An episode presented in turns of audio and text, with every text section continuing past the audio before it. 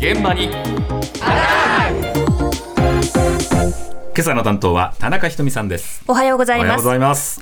今日から秋の全国交通安全運動が始まります。行楽シーズンは車を運転する方も増えると思いますが、はい。人工知能の AI が運転の技術を評価してくれる AI 教習が登場したということで取材しました。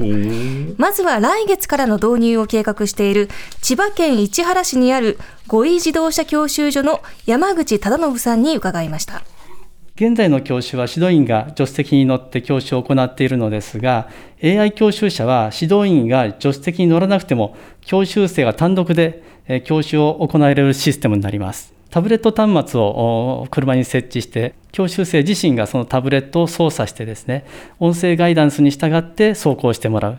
例えばですね、教習所であれば何番の交差点を左折してください。一時停止の標識がありますから止まってください。えー見通しが悪いので徐行してください。とですね、決められたコースの中を走って、それをお評価していくと。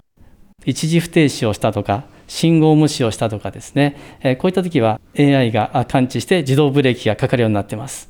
えー教習所といえば隣に先生が乗って、で運転するでしょ？今までね、従来はね、そうなんですが、一人でも運転できるというシステムなんです。へー。AI が先生になってくれるというもので、AI 教習というものになります。で、こちら専用の車を使って行うんですが、はい。まず車の屋根の部分にセンサーがついていまして、周りの状況を1センチ単位で感知することができるんですね。はい。でさらに車の中にもカメラがありまして、うん。ドライバーの目線を常にチェックしているので、あー。例えば巻き込み確認がうまく十分にできていないと車内に置いてあるタブレットからピーという警告音が鳴ります。ちゃんとミラー見てますかとか目線を確認してくれるんだ。今の不十分ですよダメですよっていうのを教えてくれるんですね。で最終的にはこの技術を100点満点の減点方式で採点してくれます。えでこちらの教習所では10月から導入予定ということなんですが、今回いち早くこの AI 教習を体験させていただきました。え。はい1周15分程度のコースをぐるっと回って評価していくんですけれども、私実はハンドルを5年握っていない ペーパードライバーですので、そちらを加味した上で運転中の様子をお聞きください。出発します。ピッと音がしたのが減点です。減点されたんですか？ウインカーを出してなかったってことですね。あ次は左折車線に進路変更をして S 字コースに入ってください S 字カーブ左に曲がります。いけるか？はい。ブレーキペダルに足を置きシフトレバーをリバースに入れてくださいえ、脱輪。はい自動ブレーキがかかりました。すごい衝撃でした。あ、乗り上げる。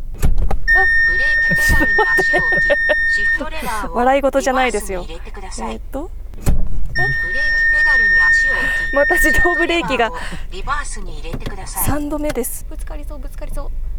うわブレーキペダルに足を置きシフトレバーをリバースに入れコースは以上です何点でしょうか？マイナス110点。え？110ってことでマイナス110ってことマイナス？110? ひどい。はいこれは AI 大活躍じゃないかもう、AI 先生止めまくりじゃないかピッピッピッピも S 字にはまっちゃいましてね、抜けられなくなりました。免許取れたんだよね撮ってましたし一応キャスタードライバーだったのでおそうだよ車の運転もしていたはずなんですがやっぱりブランクがあると鈍りますねそれだけといいいですか？それだけの問題か？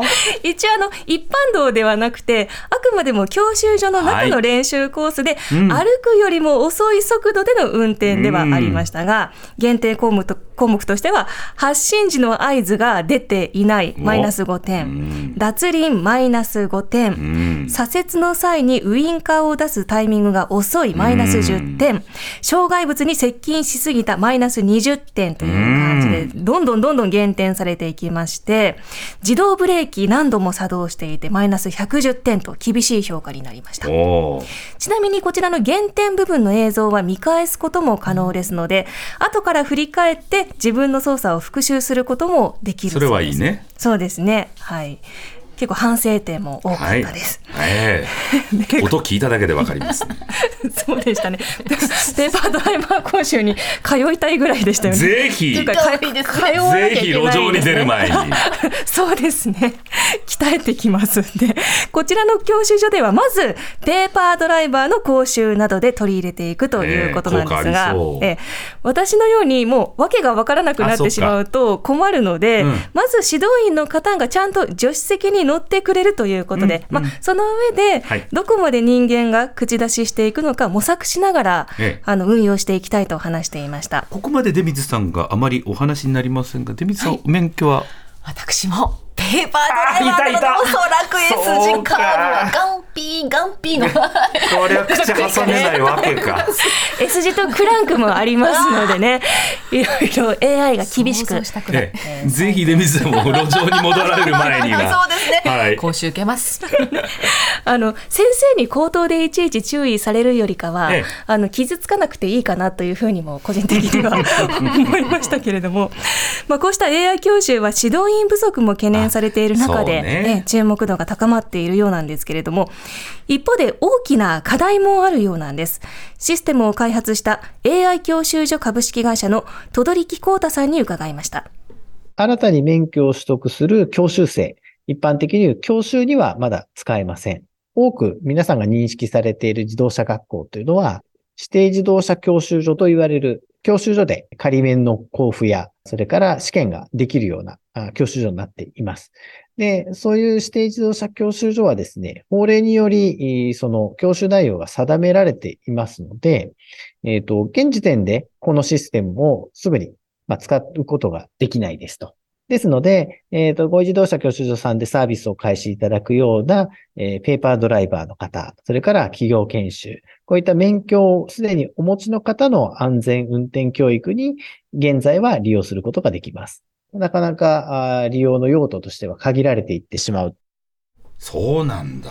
そうなんですよ。ほとんどの人が通っている一般的な教習所を指定自動車教習所と言うんですが、はいこちらの指定自動車教習所では免許を取るために AI を利用することは認められていないということそれで。今までの法律には AI なんて想定されてないもん。まあ、そうですね新しい技術なので、ええこれまで法律がカバーしていないうん範囲の技術ということなんですよね。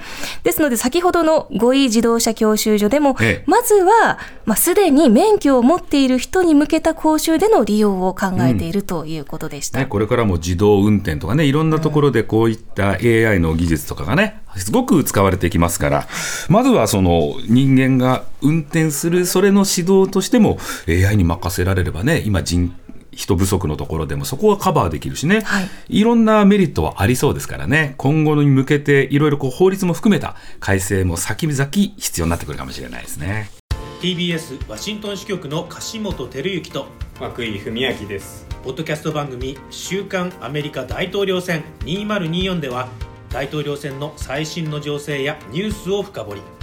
現場取材のエピソードや舞台裏も紹介しています毎週土曜日午前9時頃から配信です。